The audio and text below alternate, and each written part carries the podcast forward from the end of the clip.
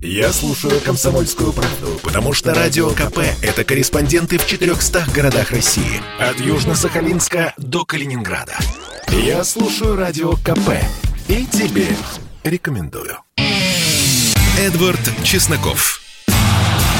Отдельная тема.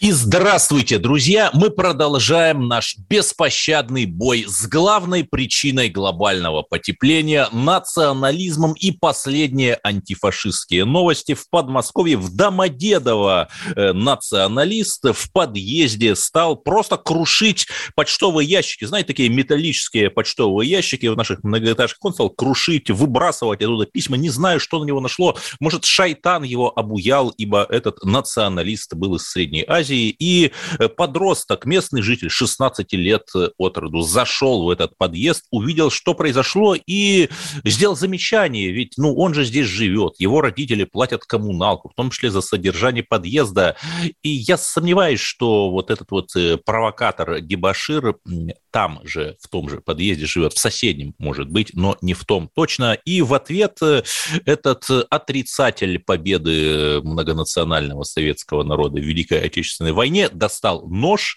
и стал угрожать 16-летнему подростку. Ну да, в общем, эти ребята, они такие могучие, мужественные, победительные только когда сражаются с детьми, с женщинами, со старухами, да-да-да, и, конечно же, национализму бой, фашизму бой, глобальному потеплению бой. Мы призываем к этому.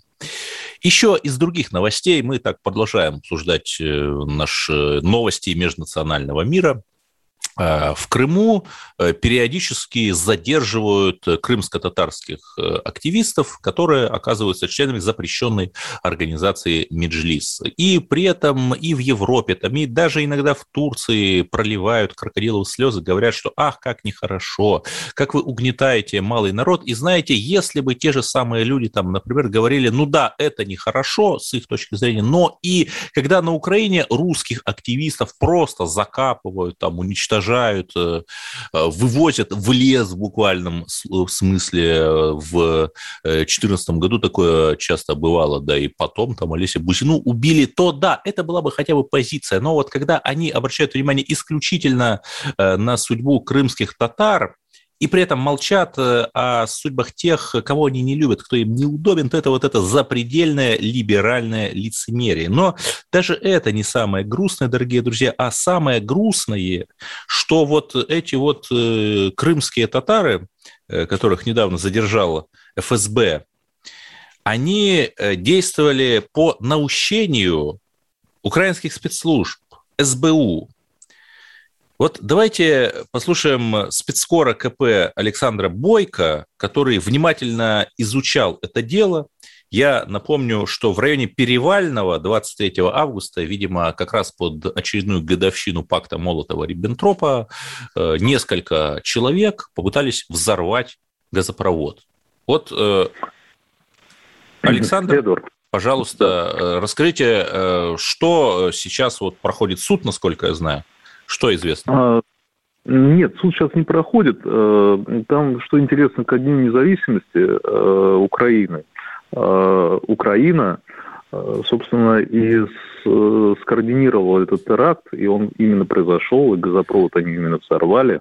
Вот. И все это делалось руками крымских татар, и это делается уже скажем так, не первый год. И сотрудники украинских спецслужб и именно э, военной разведки Украины подыскивают среди крымских татар а тех, которые, в общем-то, помнят, помнят о том, что их выселяли в, в начале прошлого века э, из Крыма. И э, в 1944 году.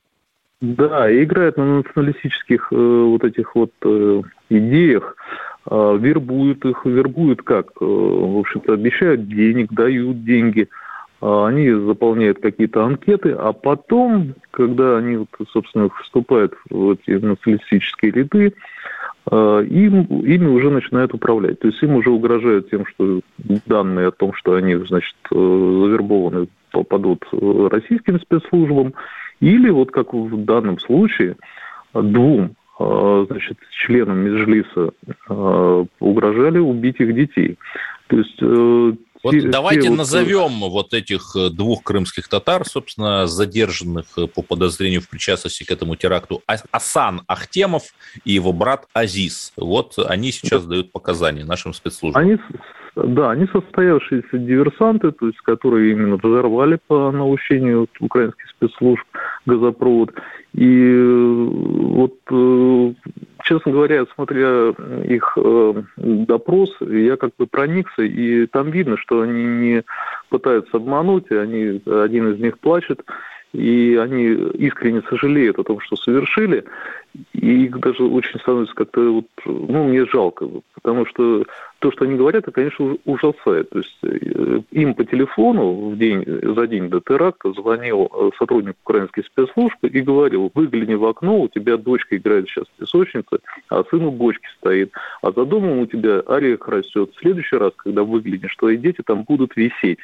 Подождите, а, а как возьмешь... такое возможно? То есть они что, с беспилотника смотрели или как?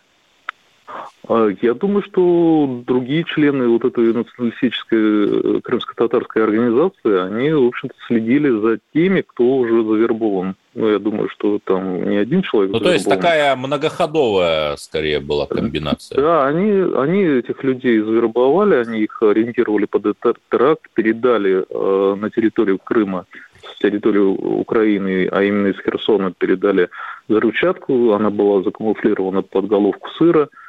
А, из этой головки сыра они э, достали эту взрывчатку, взорвали газопровод, и после этого были задержаны. То есть сейчас им грозят серьезные очень сроки, от 10 до 15 лет, это, в общем-то, серьезно очень. И ну, можно сделать, собственно, мы подготовили материал и показали их, и, в общем-то, то, к чему привели э, их общение с националистическими вот этими структурами, э, которые, в общем-то, пользуются просто их, э, скажем, националистическими какими-то склонностями и реально их подводят под тюрьму, и им грозит от 10 до 15 лет. Это очень серьезные сроки детей. Они Э, скоро не увидят. И, в общем-то, непонятно, кому в этой ситуации хорошо, когда они взорвали газопровод на территории своей же земли, э, то есть подвергли риску своих же детей, друзей, близких. Ну, в общем-то, очень... И, все и это вот я цитирую, я цитирую, долларов. я цитирую ваш материал об этом чудовищном деле. Эти mm-hmm. люди э, рассказывают Асан и Азиз Пообещали нам с братом 50 тысяч гривен. Ну, это 1800 долларов. За, за взрыв газопровода в Крыму. В Херсоне, то есть на территории Украины, была встреча, где нас попросили заполнить анкеты. Понятно почему, потому что анкеты остаются там у кураторов вот из этой военной разведки или из СБУ, и в дальнейшем э, могут использоваться для шантажа. Мол, смотрите, вы уже все подписали. И потом э, в Крым прислали передачки с конфетами и мягкой игрушкой, в которой, как я понимаю, были вот детали для них хорошего устройства. Угу. Именно так. Ужасно. И потом, да, и сначала они конфеты просылали, мягкие игрушки их детям, а потом они угрожали этих детей убить. То есть очень как-то так вот все жутковато. И... Нет, ну то, что ну... понятно, понятно, что Украина, в общем, берет пример с США. Мы видим, как США поступили со своими коллаборантами в Афганистане, просто бросили их умирать. Ну да, в общем, Украина ну, также стелит, делает. Мягко стелит, а потом жестко общем, все происходит. Очень да. И происходит. при этом, понимаете, ведь э, в чем проблема? А вот где эти пророссийские крымские татары? Ну, я там даже вот э, не вижу их, хотя они, безусловно, есть, я с ними общаюсь, и я бы сказал, там 95, ну, по ощущениям, процентов крымских татар, они за Россию, они благодарны России, что в Крыму нет войны, что им выплачиваются компенсации. При Украине 25 лет, 23 э, года, естественно, никакие компенсации им не выплачивалось, а земля э, просто в, в порядке самозахвата принадлежала Э, им, а сейчас им хотя бы там оформили документы на землю, э, заплатили деньги, чтобы они себе могли дома построить взамен тех, из которых их выселили в 1944 году.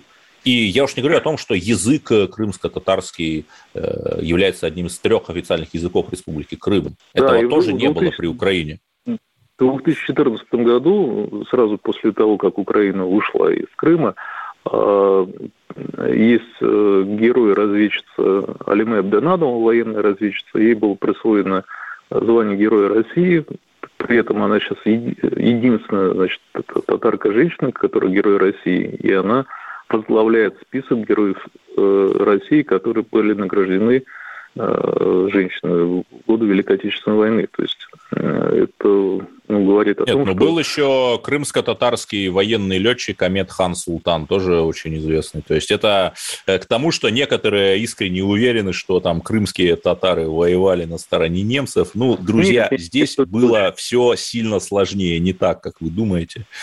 Вот. Было по-разному, было по-разному, и были времена, допустим, когда я в 80-х годах был в пионерском, пионерском лагере в Крыму, и нас пугали э, тем, что не, не надо ходить за территорию, допустим, пионерского лагеря, потому что там поймали мальчика, э, набили ему рот землей, зашили суровыми нитками и сказали, жри крымскую землю, сколько тебе влезет.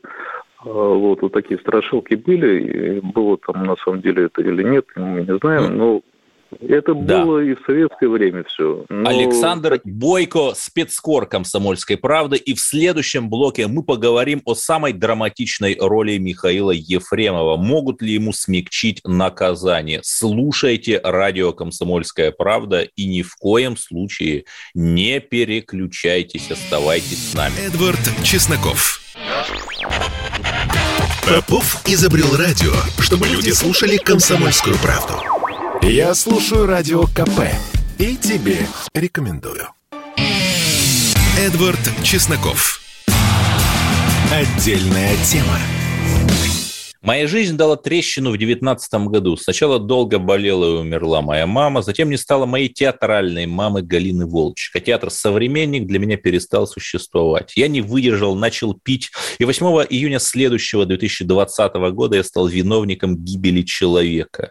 Как черт из табакерки появился Эльман Пашаев, который много говорил, появлялся на телевидении. Началось адвокатское шоу, а мне было уже все равно, чем хуже, тем лучше, думал я.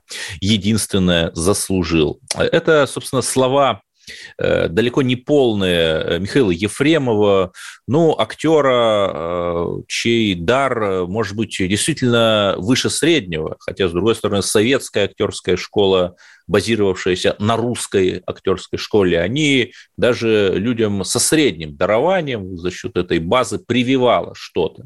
И главный-то вопрос, а кто же позвал адвоката Пашаева, не сам ли Ефремов? Ну, что было, то было. Э, ему осталось сидеть еще около шести лет с учетом отбытого срока. Ну, много или мало не нам судить. И сейчас Михаил Ефремов э, через адвокатов э, пытается оспорить свое заключение, подал в кассационный суд, но он оказался безрезультатным. Срок артисту не скостили ни на день, хотя он болеет астмой, да и вообще, в общем, обостряются болезни в местах не столь отдаленных. Однако, есть ли какая-то надежда у Ефремова выйти все-таки раньше срока и еще блистать не только в тюремном театре, но и просто в театре? Алена Мартынова, специальный корреспондент КП, нам ответит. Алена, здравствуйте. Все-таки есть ли какая-то надежда у народного любимца или для кого-то нелюбимца? Эдвард, привет. А, всем здравствуйте. Ну что, что тут можно сказать? На самом деле это вопрос, мне кажется, риторический. Надежд у Ефремова, как мы сегодня увидели, а мы действительно видели его, а, так как он присутствовал на заседании по видеосвязи, надежд особых у него нет – есть э, четыре варианта развития событий. Э, один из них наиболее вероятный, все остальные, как вот сейчас уже нам видится после трех судов над Ефремовым, все остальные из разряда фантастики. Ну, вопрос, с чего начнем? С, ну, с реального варианта да. или вот э, самых таких фантастических? Ну, разных... давайте, давайте с реального, а потом перейдем к фантастическому. Да, реальный вариант, э, значит, э, черным по белому на бумагах из колонии указан срок 30 декабря 2027 год. Именно в этот день истекает срок заключения Михаила Ефремова, и, скорее всего, если он будет в добром здравии и на своих двоих ногах, он выйдет из колонии и отметит 28 год – Э, Новый год уже дома. И сейчас ему 57 лет. 58, э, соответственно. 58. Вот, При этом, 6... что интересно, э, его жертва, вот Сергей Захаров, простой русский человек, курьер интернет-магазина, который от полученных травм после ДТП скончался, ему тоже 57 лет, то есть как бы встретились две России. Один джип Гранд Чироки человека, в общем, у которого было, ну, наверное, все, о чем только можно пожелать, и другой человек, который э, последние там, годы до пенсии вынужден был работать курьером интернет-магазина. Ну, на самом деле, сегодня Ефремов так и сказал в своем э, самом последнем слове. Оно самое последнее, потому что суд самый последний, третий кассационный, других судов уже больше не будет. А, значит, он так и сказал, что, наверное, это расплата за мою роскошную жизнь, когда я был любимцем публики, и мне казалось, что я могу делать все, что угодно, и мне за это ничего не будет. Оказалось, что это совершенно не так. Но вот э, если возвратиться к остальным вариантам развития событий, да, что все-таки может произойти с э, Ефремовым, угу. то тут, э, значит, первый вариант, условно-досрочное освобождение. Он все-таки может выйти на свободу по УДО, примерно в середине 23 года. Для этого, значит, нужно отсидеть одну треть срока и иметь идеальные характеристики из колонии, а, собственно, именно такие характеристики нам сегодня и продемонстрировали адвокаты. Ни одного нарекания, зато три поощрения у Ефремова, так как он уже отличился. Э, а вот чем отличился, да, расскажите. Вот, собственно, э, как нам сообщили, что он помогал проводить э, турнир э, то ли по бильярду, то ли по настольному теннису. Это вот одно какое-то отличие, за, этого, за это его руководство колонии поощрило, отметило и так далее. А вот два каких-то других поощрения адвокаты нам не раскрыли, причем сделали это сознательно, потому что это вот некие, скажем так, уфсиновские там внутренние дела и какие-то секретики. Я, честно говоря, как женщина далекая от этого, мало что этом понимаю. А, еще один вариант. Что все-таки может произойти с Ефремовым? Может быть, э, если вдруг он решится просить о помиловании, да, то может, скажем так, вот эта вот карта сыграть. О помиловании можно просить э, через год, после того, как ты начал отбывать наказание, соответственно, вот буквально на днях э, Ефремов уже может этим заниматься. Вопрос другой, решится ли он это делать. Ну и есть еще всякие варианты обжаловать приговор, это уже не судебные заседания, а вот какие-то там, значит, судебные коллегии по уголовным делам, то есть они встречаются, совещаются, хмурят лбы, качают головами и решают, достоин он э, того, чтобы выйти на свободу или недостоин. Ну, а какой вариант выберет Ефремов, будет ли он э, сопротивляться как-то дальше и пытаться, мы узнаем, я думаю, не раньше. Да, но защита использовала такой достаточно интересный аргумент, что Ефремов может принести пользу для общества. А сейчас там у него проблемы со зрением, астма, и, в общем, не приносит он пользу для общества. Вот э, э, почему суд э, не внял этому аргументу, и насколько это вообще аргумент реальный, он когда-либо применялся или нет? А, слушайте, мне, мне кажется, что это достаточно такая вообще формальная фраза, э, что, ну, понятно, что человек на свободе, да, работающий, который платит налоги, содержит свою семью, помогает э, потерпевшим, то он, ну, априори приносит какую-то пользу обществу, да, э, тем более он встал на путь исправления, не пьет и так далее. А, грубо говоря, сидя в колонии, а что он может, да, он, как нам сегодня рассказали адвокаты, он там ничего не зарабатывает, он только сосет деньги из своей семьи, то есть есть они вот его из своего скудного бюджета, семья с э, тремя детьми, значит, э, его как-то еще вынуждены обеспечивать. Там передачки, продукты, сигареты и так далее. Поэтому, если говорить о пользе общества, ну, теоретически, да, в случае освобождения, конечно, она была бы больше. Но вот почему суд не внял, да, собственно, никто так э, и не понял. Вообще очень быстренько так прошло заседание, как-то так все по верхам раз-раз-раз, и, и готово, и приговор без изменений. Поэтому... А вот еще вопрос нам пишут радиослушатели, а кто сейчас адвокат Ефремова, потому что была какая-то чудовищная комедия с Лиманом Пашаевым, мы слышали там э, сведения о том, что чуть ли не инопланетяне ослепили лазером, то есть мы наблюдали какой-то просто цирк с конями, вероятно, из-за которого э, и получился такой большой срок. Э, ну, ты знаешь, да, на самом деле мы вот сегодня в очередной раз убедились, что судьба Ефремова, она решилась еще в первом суде, в том самом Пресненском, где Эльман Пашаев устроил э, балаган вообще, чуть ли, я не знаю, там не свадьбу и так далее, цирк с конями. Э, а сегодня у Ефремова э, три адвоката, причем это тоже был сюрприз сегодняшнего судебного заседания, потому что два из них, они, насколько я понимаю, в родственных отношениях состоят. Это э, уважаемый адвокат, он уже в возрасте, возрасте Петр Хархорин и вот э, его молодой достаточно родственник Роман Филиппов. Они э, еще с момента апелляции пытаются Ефремова как-то вытащить. А сегодня мы увидели третьего адвоката. Это адвокат по фамилии Падалка. Он э, из Белгородской области, и, собственно, он сидел как раз вот перед клеткой, в которой находился Ефремов. То есть он был с ним там рядом вот в момент этой видеоконференции и судебного заседания. То есть на данный момент три адвоката. Здесь, в колонии, ко мне пришло осознание содеянного мною. Каждую ночь я вижу эту страшную аварию. Образ Сергея Захарова ни на минуту не покидает меня. Этот грех мне замаливать всю жизнь. Если я когда-нибудь выйду на свободу, то буду помогать его близким людям. Надеюсь, что после такого большого срока у меня останутся силы работать и зарабатывать. Здесь в колонии обострилась моя астма и другие болезни. Трудно дышать, периодически задыхаюсь.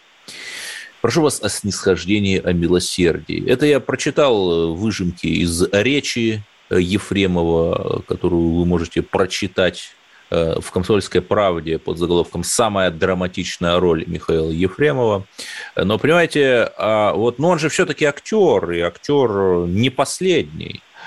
Это было все-таки искреннее раскаяние, или он, понимая, что на кону, ну, в буквальном смысле его жизнь, поскольку ну, здоровье его подводит, вот он так блистательно играл. Вот вы же это наблюдали. Как вы думаете?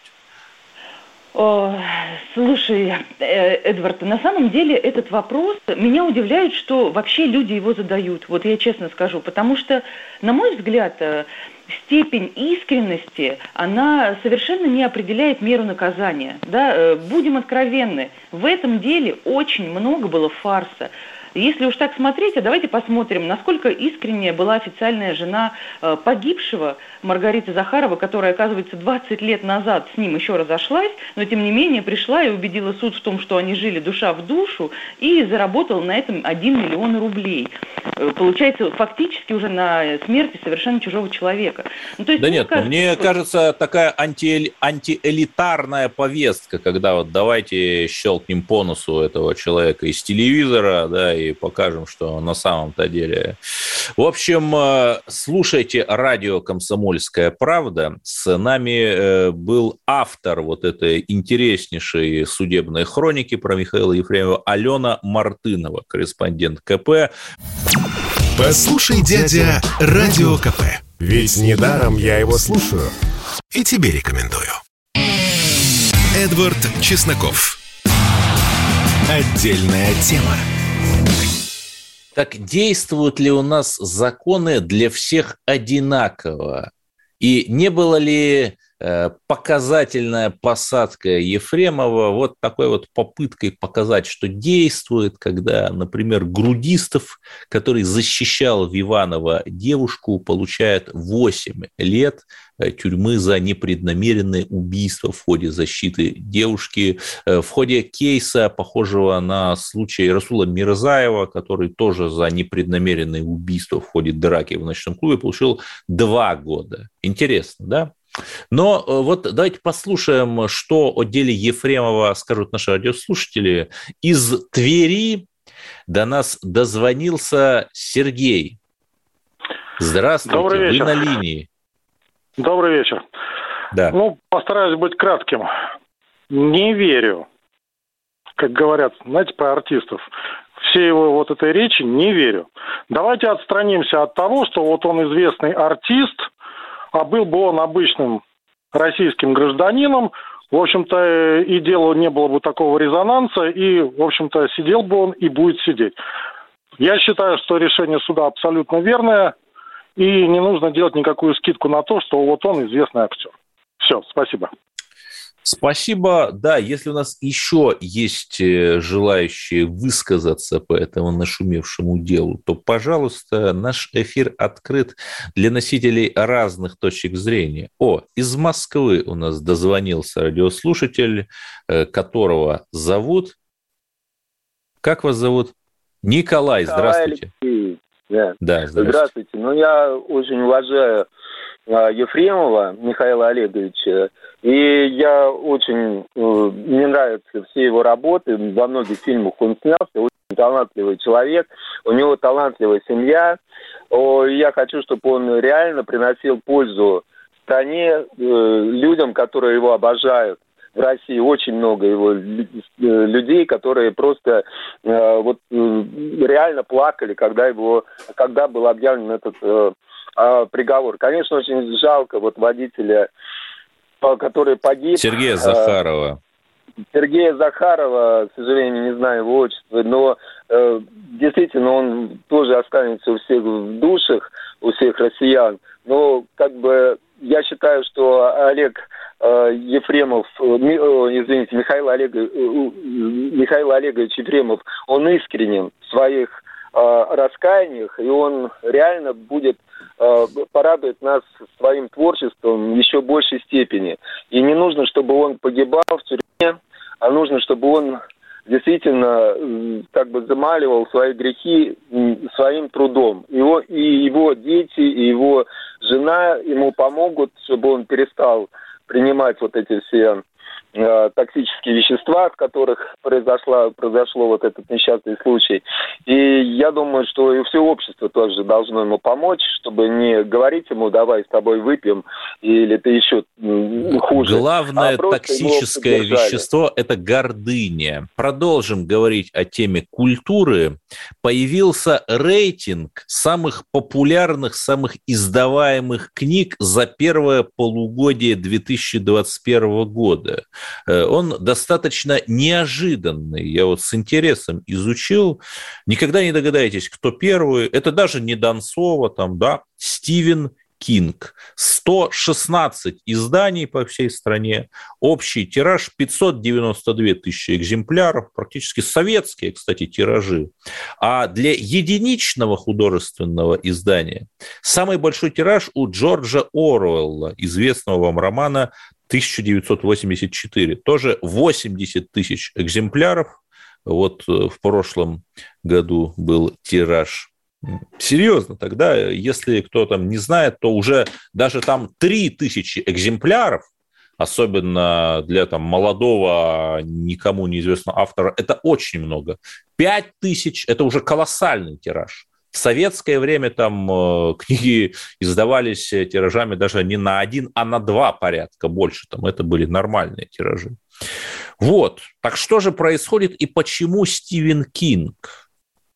Неужели э, россияне усматривают э, какое-то отражение реальности в тех ужасах, которые он описывает. Вот у нас э, попробует э, помочь разобраться в этом Борис Куприянов, директор сайта о книгах и чтении «Горький медиа». Борис Александрович, здравствуйте. Что интересно?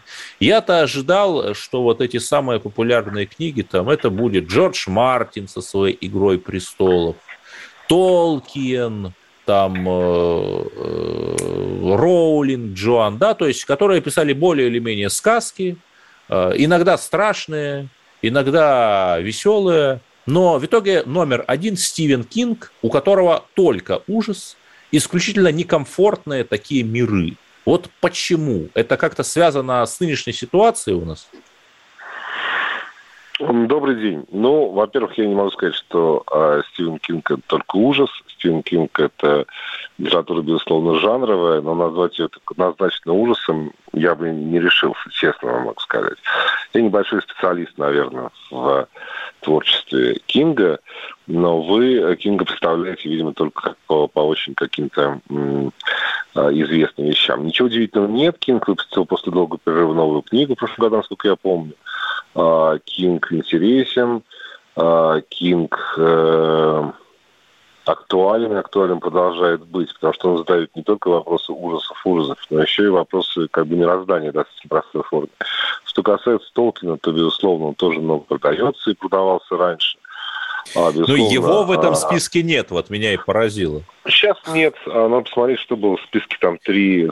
Ну, его, причем его современница Агата Кристи есть, даже обидно. Ну, конечно, как бы ничего удивительного нет, потому что разное время диктует разные вещи. Но если посмотреть список пятилетней давности, там наверняка есть а, толком не знаю, но точно есть роулинг и так далее. Это совершенно естественный, естественный процесс. Да, наверное, как бы жители России, наши соотечественники видят в Оруэлле и в Кинге больше вещей, соответствующих сегодняшней нашей жизни, а, чем а, в а, сказке, не сказке, а в таком возрастном поколенческом произведении о Гарри Поттере или в вещах Агата Кристи.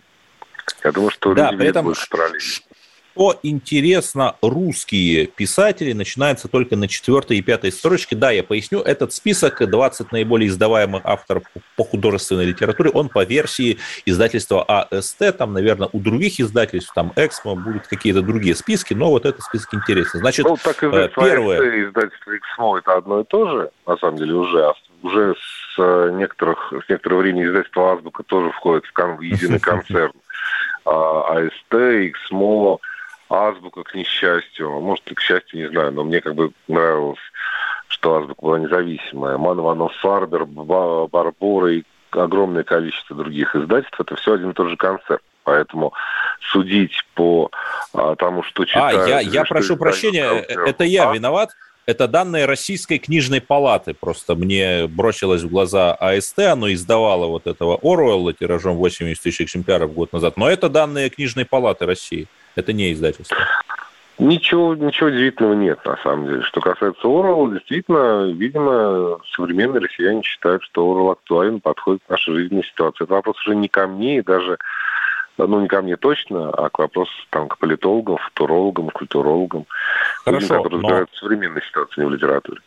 Но что меня поражает, то есть мы все привыкли говорить о великой русской литературе, безусловно, великой, без шуток, но из э, этих 20 самых издаваемых авторов русские четвертый, пятый, Достоевский и Дарья Донцова, интересно, да, ну, есть Булгаков, хорошо, покойная, скончавшаяся в этом году Татьяна Полякова, светлая память, Аркадий Стругацкий, Борис Акунин, э, Лев Толстой, то есть, получается, меньше половины, там 7-8. И в большинстве своем это даже не классика. Там, ну, Татьяна Полякова, э, Дарья Донцова, там это, причем уважение, не классика. Вот почему так?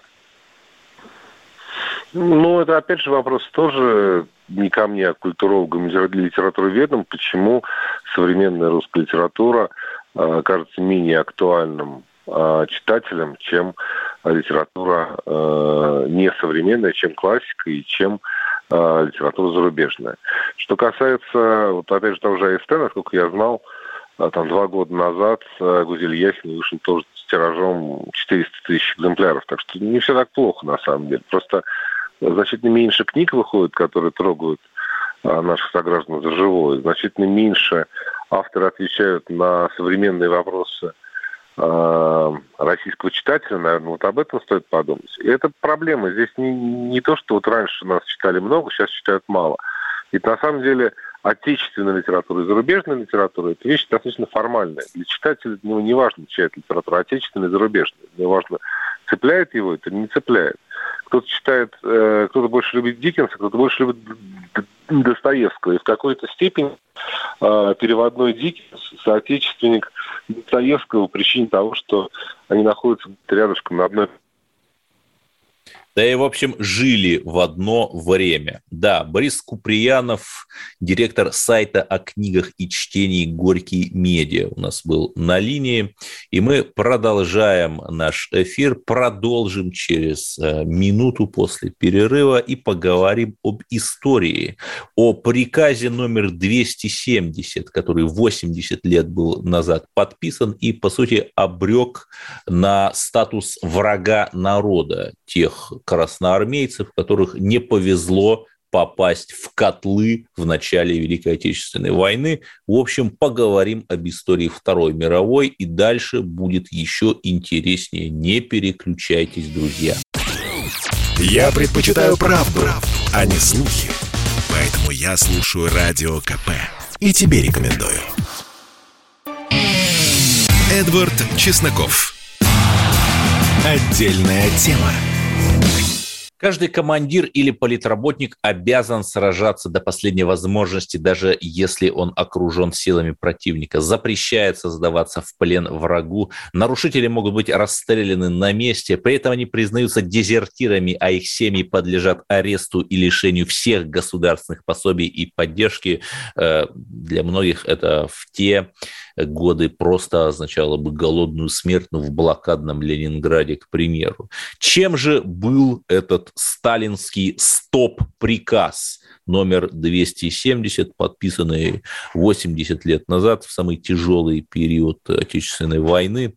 Давайте поговорим с экспертом по Второй мировой войне, э, кандидатом исторических наук Дмитрием Суржиком. Дмитрий, здравствуйте. Э, вот, э, по сути, этот приказ, мы вообще так обсуждаем, э, что мы вступили в пору таких печальных годовщин, там было 80-летие блокады Ленинграда, 80-летие вот этого вот странного приказа. По сути, он э, обрек тех, кто попал в плен, на статус изменника Родины, врага народа и так далее, и так далее. Вот было ли это справедливо? Э, добрый день, Эдвард и наши уважаемые слушатели. Приказ, конечно, жесткий, приказ, конечно, эмоциональный и не лишен перегибов. Но, с другой стороны, надо понять обстановку, в которой он был принят. К концу лета 1941 года на фронте сложилась чрезвычайная ситуация. Срочные меры с целью остановить или отбросить противника не давали желаемых результатов.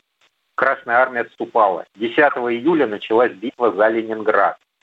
Она, конечно, сковала крупные силы немецких фашистских войск и финскую армию, но тем не менее противник был у второй столицы, второго крупнейшего и политического, и промышленного центра в европейской России, оставшегося ну, под контролем советской власти. В Смоленском сражении, которое проходило с 10 июля по 10 сентября, э, наступление противника было приостановлено, но лишь на время.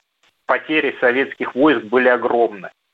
Уже за первый месяц войны потери Красной Армии составили около миллиона человек, из них убитыми и умершими только 300 тысяч а 700 тысяч пленными. Э, система управления э, рушилась, э, не хватало резервов, ставка хаотично затыкала дыры, образовавшиеся во фронте, образовавшиеся в результате прорыва немецких танковых соединений. И надо сказать, что еще до приказа 270 аналогичные приказы выпускали отдельные командармы. Так, например, 8 июля 1941 года генерал-майор Коробков э, приказал, несмотря на то, что его на следующий день арестуют, как мы знаем, он приказал сформировать отдельные группы истребителей и танков, своеобразные мобильные отряды противотанковой обороны, которые были бы усиленно снаряжены против немецких танков бутылками зажигательной смесью, э, противотанковыми орудиями и устраивать засады на возможных местах прорыва. В его приказе также говорилось, необходимо резко поднять дисциплину во всех подразделениях и частях, поднять боевой да, дух. Дмитрий, я вас, я вас позволю, секунду, я вас позволю немного перебить. Э, уже в массовую культуру даже пришел такой штамп, мем, называйте как угодно. Например, в недавнем, недавнем фильме «Девятаев», э, такой вольной истории побега с острова Узедом, э, там был такой любопытный момент. И, видимо, не только там. Значит, офицер Власовец разговаривает с э, красноармейцем, недавно попавшим в плен, зачитывает ему этот приказ, который, в общем, был всем известен, и говорит, ну смотри, вот тебя объявили вне закона, тебя объявили врагом народа, там, изменником Родины, просто за то, что тебя в бессознательном состоянии взяли в плен – что тебе остается, да, когда твою семью обрекли на голод? Только вот вступить в нашу шайку и вот вместе с нами там сражаться против СССР. И я думаю, что действительно для многих это могла быть мотивация. Раз уже человек совсем вне закона, там, за чертой, ну, куда? Ну, вот, вступай в нашу шайку. Как вы думаете? Ну, смотрите, а, надо сказать, что в условиях немецкого плена погибло более половины советских военнослужащих.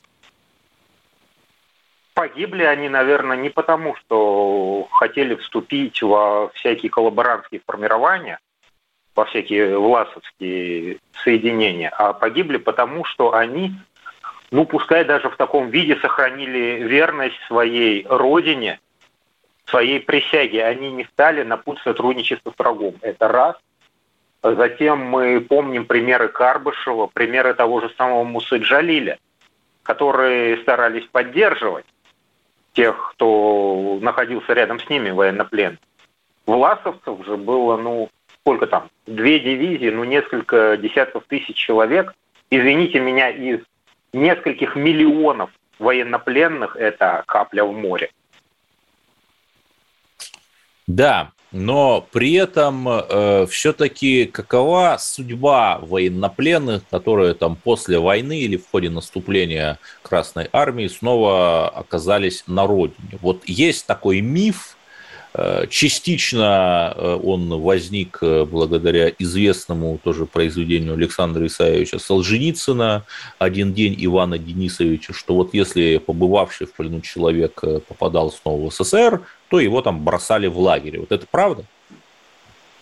Значит, давайте обратимся к мелочам, к частностям, к фактам, как угодно это назовите, а, и не будем все мазать одной краской человек, э, находившийся в плену у врага, ну и вообще лица перемещенные, перемещенные лица, это вообще термин, оказывался в фильтрационном лагере.